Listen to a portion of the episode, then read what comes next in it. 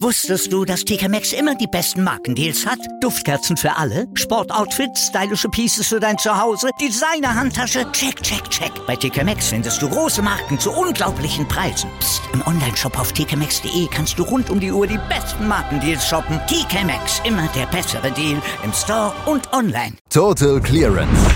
Der Snooker-Podcast mit Andreas Thies, Christian Ömicke und Kati Hartinger auf meinsportpodcast.de. Ronnie O'Sullivan ist zum siebten Mal Snooker-Weltmeister. Er besiegte gestern in einem über drei Sessions relativ einseitigen Match äh, Judd Trump mit 18 zu 13. Eine Session, die dritte Session, die gehörte Judd Trump, aber es war zu spät. Ronnie O'Sullivan hat damit seinen 21. Triple Crown-Titel geholt, zum siebten Mal die Weltmeisterschaft und damit zieht er mit Stephen Hendry gleich. Und die ganzen Geschichten und die ganzen Diskussionen, wer denn jetzt der größte aller Zeiten ist, ja, die verschiebt sich so langsam in die Richtung von Ronnie O'Sullivan. Herzlich willkommen zu unserer letzten Ausgabe hier von Total Clearance auf meinsportpodcast.de zur WM. Wir werden natürlich in der neuen Saison weitermachen, aber es ist jetzt für, für die nächste Zeit erstmal die letzte Sendung. Mein Name ist Andreas Thies. An meiner Seite beide Experten, die während der WM zur Verfügung standen. Auf der einen Seite Christian Oemmeke. Hallo Christian. Hallo Andreas. Und auf der anderen Seite Kathi Hartinger. Hallo Kathi. Einen wunderschönen guten Morgen zusammen. Kati, ähm, der größte aller Zeiten, das ist eine Diskussion, die wir in mehreren Sportarten haben. Ist sie jetzt beantwortet endgültig beim im Snooker? Ja, also ich glaube, wir haben ja immer noch den Disclaimer von wegen, jede Generation ist anders und ich finde das auch legitim. Ne? Also ich finde, wir müssen jetzt nicht auf Steve Davis rumhacken, nur weil Ronnie vielleicht noch ein Tick talentierter ist und jetzt hier nochmal anderes in einer anderen Zeit geleistet hat. Also für mich können die alle gerne nebeneinander bestehen bleiben, aber als jemand, der angefangen hat, Snooker so richtig zu gucken, als Stephen Hendry schon nicht mehr so richtig, richtig gut war, muss ich sagen, bin ich echt froh, dass diese Diskussion mal jetzt doch irgendwo gelaufen ist, diese beiden beiden sehr modernen ähm, Könige des Snookers. Also da hat sich jetzt doch, würde ich sagen, Ronnie O'Sullivan ein bisschen hier hervorgetan mit dem Gleichziehen auf den siebten WM-Titel. Also da bin ich ehrlich gesagt ein bisschen froh, dass wir das jetzt doch ein bisschen abhaken können, oder? Christian, können wir es abhaken? Ja, ich denke schon. Also wir haben ja noch Joe Davis, ne? Den dürfen wir ja auch nicht vergessen. Das ist ja nochmal eine Generation. Ich noch erlebt. Den habe noch mal eine Generation früher ähm, oder zwei Generationen früher oder drei, je nachdem.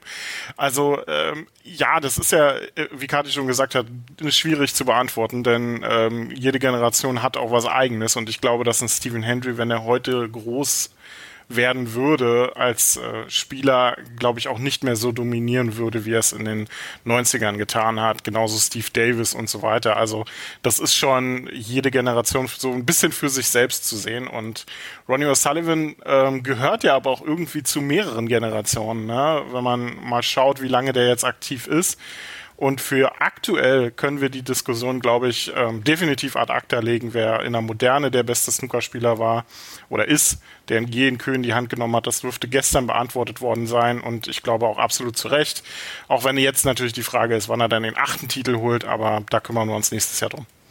Da kümmern wir uns gerne nächstes Jahr drum. Ähm, Kathi, wir haben auch festgestellt, äh, bevor wir dann noch mal ein bisschen auf Ronnie O'Sullivan eingehen, wann eine Umarmung zu lang sein kann. ja, also ich bin ja wirklich ein, eine Freundin der Emotionen. Ähm, auch Umarmungen zwischen SpielerInnen nach dem Match finde ich super. Aber das war schon ein bisschen seltsam, oder? Also so, so ab 45 Sekunden habe ich mir dann auch gedacht, Mensch, lass doch den Judd mal los. Hm, aber es war einfach ein besonderer Moment, ein Moment, der dieses Finale mitgeprägt hat, noch ganz am Schluss. Und es muss ja nicht immer angenehm sein zum Zuschauen. Man hat auf jeden Fall gemerkt, dass es Ronnie doch was bedeutet hat hat.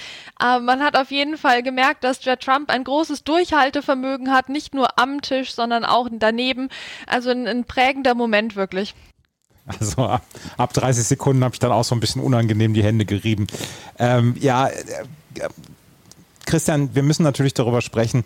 Ähm, Ronnie O'Sullivan ist seit 30 Jahren dabei. Er war jetzt zum 30. Mal ununterbrochen bei der Snooker-WM dabei, hat jetzt zum siebten Mal gewonnen es, er ist ein streitbarer Charakter und wenn man so Fans etc. sieht, dann sieht man auch viele, die ihn nicht mögen. ja, es kann sein, dass er bei einigen wirklich aneckt und dass er mit vielen Aktionen in den letzten Jahren dann auch Leute so ein bisschen von sich ja weggehalten hat und dass man sich gedacht hat, man, das, das muss echt alles nicht sein und äh, du bist ein, du bist mir zu exzentrisch, also zu exzentrisch. Aber man kann einfach nicht an seiner Klasse vorbei, man kann einfach nicht an seinem Genie vorbei. Und das hat er jetzt wieder durch diese WM gezeigt. Es war niemand in der Lage, in irgendeiner Weise diesem, diesem Spieler Paroli zu bieten und dieser Klasse, die Ronnie O'Sullivan hat.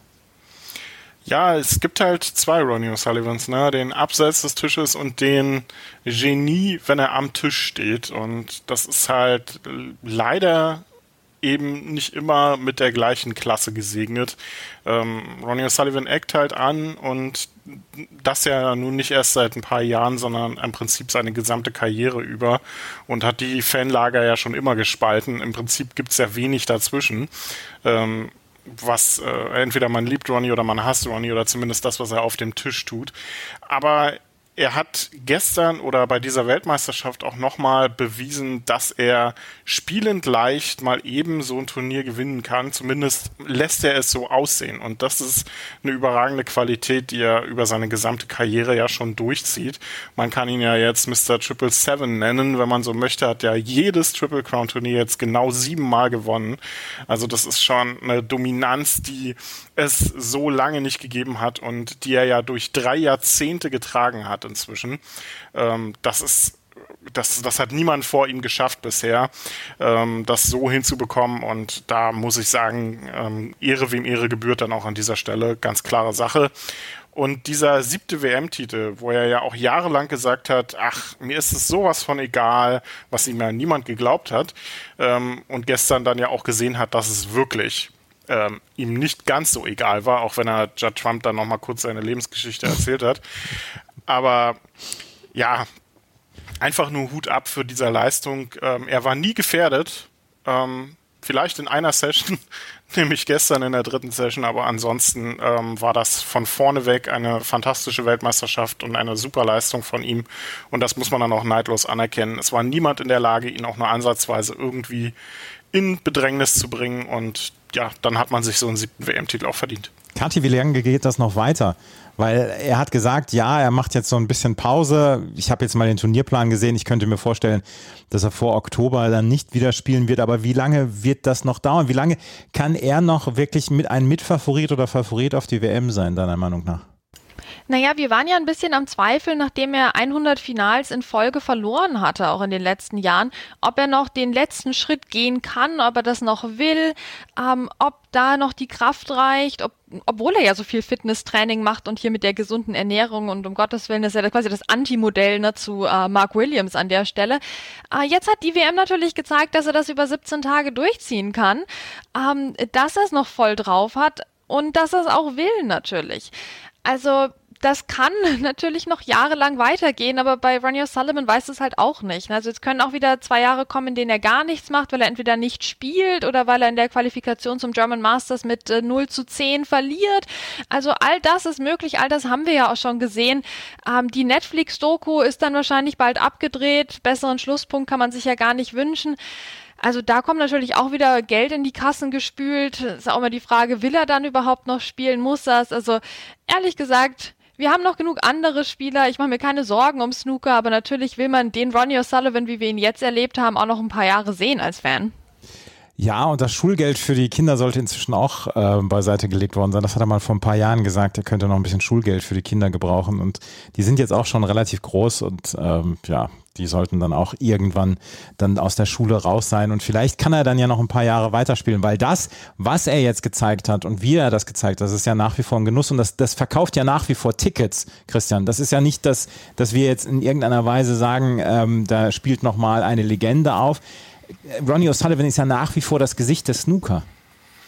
Ja, definitiv. Ähm, da spielt eine Legende auf. Ne? Mal gucken, ob Stephen Henry nächstes Jahr zurückschlagen kann.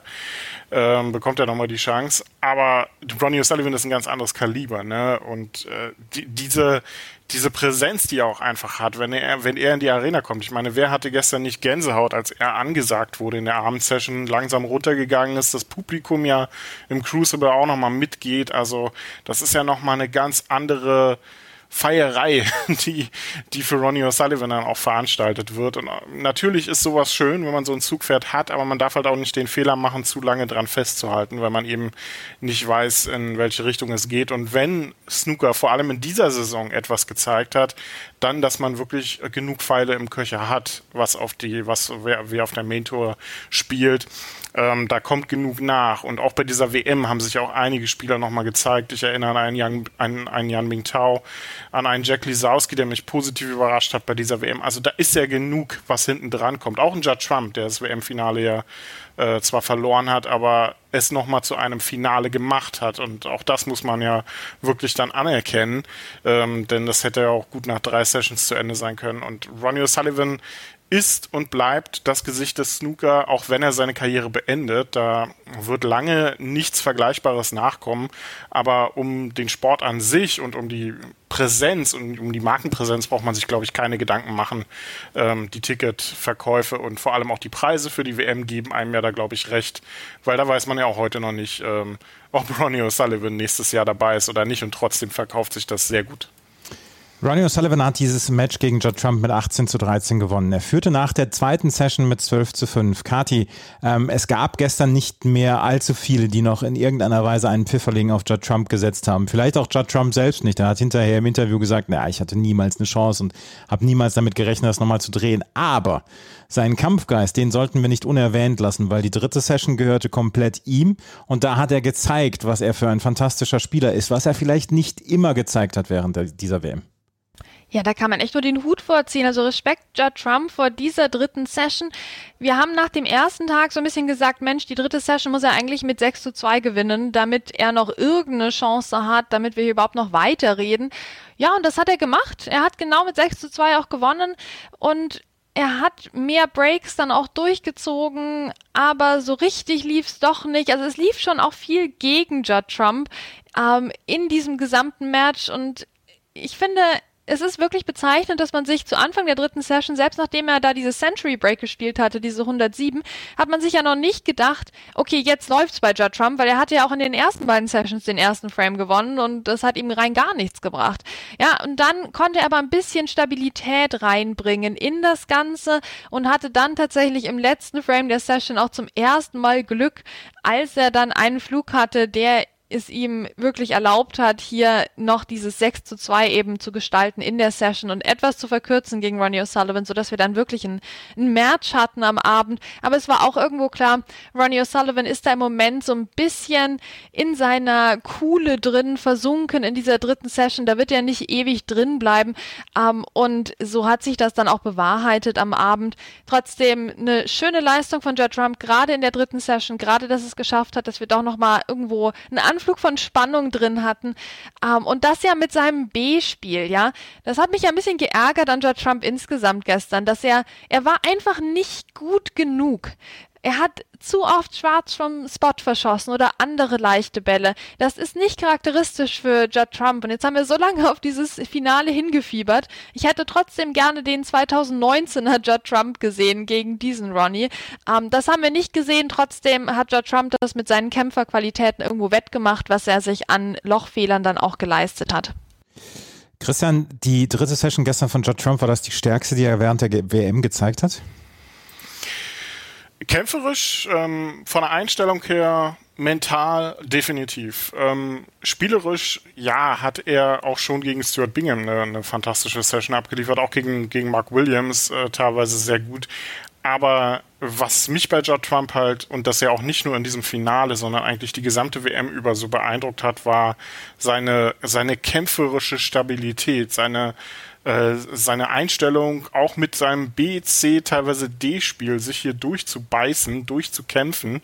Ich glaube, Judd Trump hätte in diesem Turnier in jeder Runde ausscheiden können, gefühlt, und hat es trotzdem geschafft, sich immer wieder durchzusetzen. Und dass er nach dem ersten Tag gegen, Judd, äh, gegen Ronnie O'Sullivan, wo er wirklich nichts zusammenlief, ähm, Ronnie hat ja zwar solider gespielt, aber Judd Trump hat einen rabenschwarzen Tag erwischt und Ronnie hat einfach jeden Fehler bestraft ähm, dass er da sich nochmal gesagt hat, okay, ich lege jetzt hier einfach alles rein, was ich noch habe und sein Spiel ihm ja dann auch es, es dankenswerterweise abgenommen hat und besser geworden ist. Ähm, das ist wirklich eine beeindruckende Leistung gewesen. Ähm, diese dritte Session und auch am Abend. Er hat ja nie aufgesteckt. Es, es, ging ja auch am Abend weiter, auch wenn Ronnie O'Sullivan jetzt wieder deutlich stärker war. Er hat nie aufgesteckt, hat immer wieder alles versucht. Er ist ja dann auch irgendwann wieder auf alles draufgegangen, hat ja alles oder nichts Bälle riskiert dann teilweise, ähm, die dann auch glücklicherweise ab und an gefallen sind.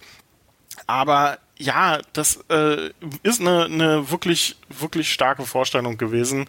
Und ähm, auch wenn er ab und an ein bisschen Glück hatte, ich erinnere an den Flug im 25. Frame, ein horrender Flug, den er da bekommen hat ähm, und wo er ja dann noch verkürzt hat. Wer weiß, ob das äh, vielleicht nicht auch noch mal ein bisschen Spannung rausgenommen hätte. Aber man kann wirklich einfach nur sagen, danke, danke Judd Trump, dass er dieses Finale noch mal zu einem Match gemacht hat. Ähm, denn ähm, ja, damit hätten viele nach dem ersten Tag nicht gerechnet, muss ich sagen. Und das war vor allem kämpferisch für mich die beste Turnierleistung, die Judd Trump in seiner Karriere bisher abgeliefert hat.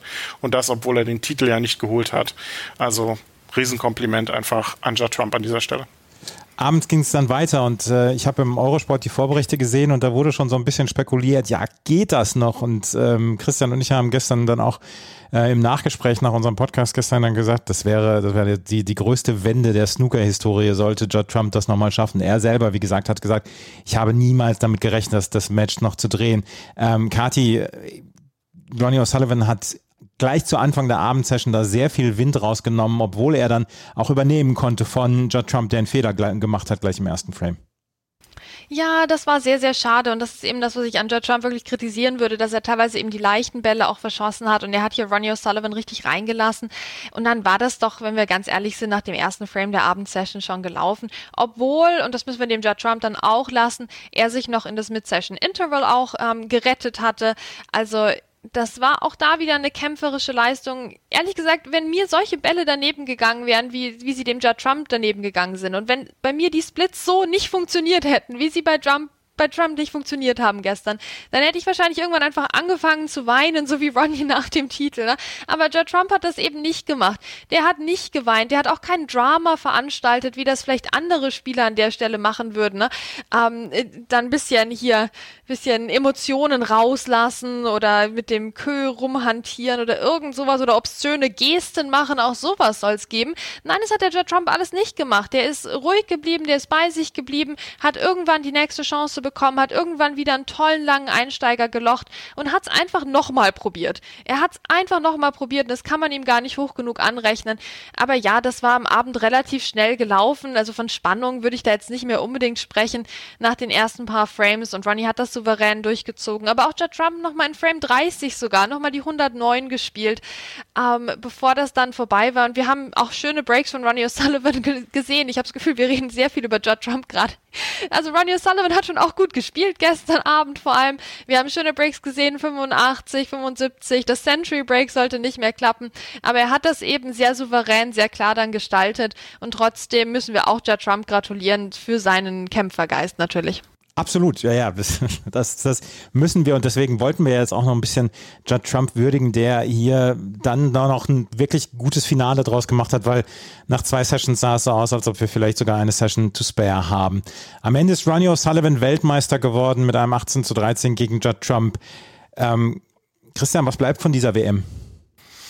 Was bleibt von dieser WM? Ja, ich glaube, Judd Trump wird äh, jetzt erstmal drei Wochen lang schwarz vom Spot üben. ähm, das äh, so ein bisschen Schicksal gespielt hat, auch in dieser, äh, in diesem, in diesem Finale. Aber was bleibt von dieser WM? Ja, ich, ich finde, es war irgendwie ein, ein passender Schlusspunkt unter die Saison. Denn wir haben eine grandiose Snooker-Saison erlebt mit so vielen Neulingen, ersten Titeln auf der Tour. Ähm, und dann haben wir bei der Weltmeisterschaft die äh, die 92er im, äh, im Halbfinale und Judd Trump dazu. Das war so, so, so ein so ein Kontra irgendwie zur gesamten Saison nochmal. Die alten Recken oder die, die Favoriten hauen nochmal einen raus so zum Ende. Kein Überraschungsweltmeister, sondern einfach nochmal wirklich die Legenden im Snooker mit dabei. Wir haben einen, ähm, einen Max Selby erlebt bei dieser Weltmeisterschaft, der, ähm, glaube ich, mental wieder da war. Ähm, der gelächelt hat am Tisch, der gute Matches geliefert hat. Was war das für ein grandioses Duell mit, äh, mit Jan Bingtao in der zweiten Runde? Für mich mit das beste Match dieser Weltmeisterschaft, rein von, ähm, vom, vom Matchplay Snooker, was die da abgeliefert haben. Was für ein tolles Halbfinale hatten wir gegen Mark Williams ähm, mit Judge Trump was für ein antiklimaktisch nicht dazu passendes Halbfinale zwischen Ronnie O'Sullivan und John Higgins. Also wirklich eine tolle Weltmeisterschaft meiner Meinung nach mit tollen Debütanten, auch wenn Fine ein bisschen enttäuscht hat.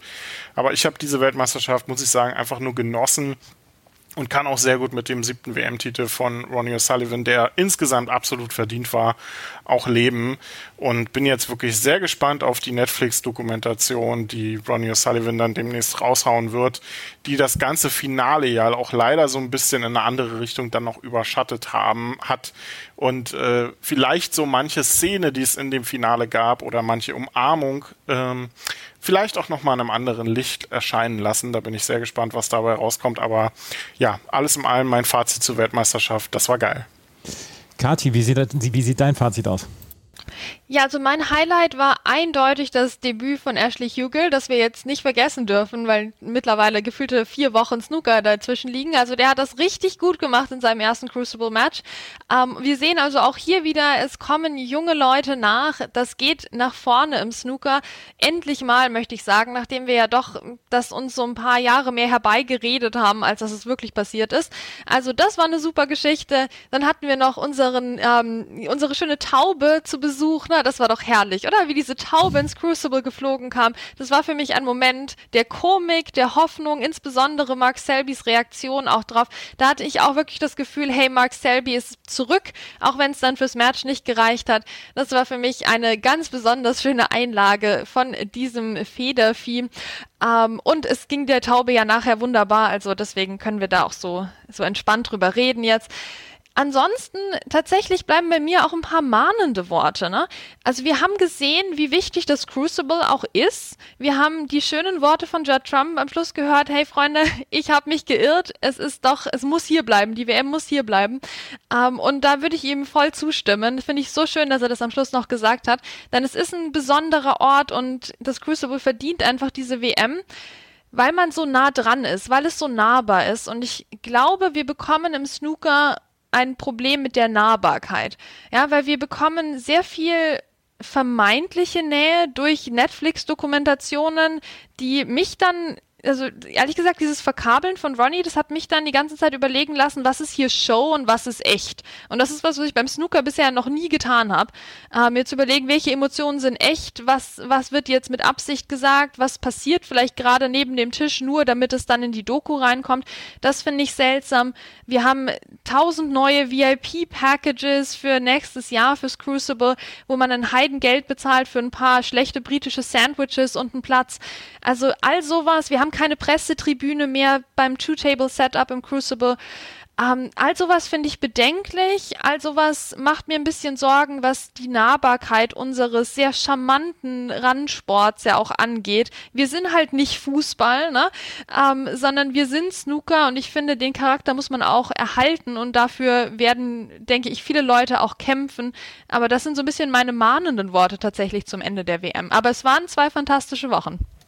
Ich möchte dir da zustimmen, gerade was, was das Thema VIP-Packages insgesamt angeht und ähm, was man in den letzten Jahren dann halt auch immer als schöne äh, Randerscheinung hatte. Man hat sehr, sehr viele bekannte Gesichter im Publikum gesehen. Und die waren dieses Jahr bis auf ganz, ganz, ganz, ganz wenige Ausnahmen nicht mehr da. Und ähm, da wird an der Spirale so ein bisschen ja auch geschraubt mit, mit den Preisen etc. Wenn man für die erste Reihe eine, ab nächstem Jahr 400 Pfund bezahlt für eine Nachmittags- oder Abendsession, dann ist das schon sehr, sehr viel und können sich nur noch sehr wenige Menschen leisten. Und ähm, das ist etwas, was ich dann auch noch sagen würde, das hat mir auch nicht so richtig gut gefallen, beziehungsweise die Entwicklung gefällt mir nicht gut, weil das ist in den letzten Jahren schon größer geworden. Ich habe bin seit 2006 bin ich im Crucible gewesen und ich habe für die ersten Jahre habe ich noch sehr sehr gut Tickets bekommen und habe wenig Geld dafür bezahlt. Ich bin ich habe kein Problem damit ein bisschen mehr zu bezahlen.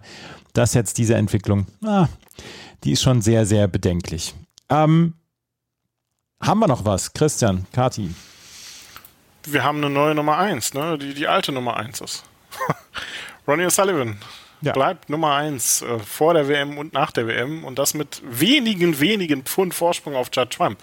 Was haben wir ja diese Saison, diese Saison drüber geredet, über den Kampf und jetzt äh, ist es erstmal ad acta gelegt.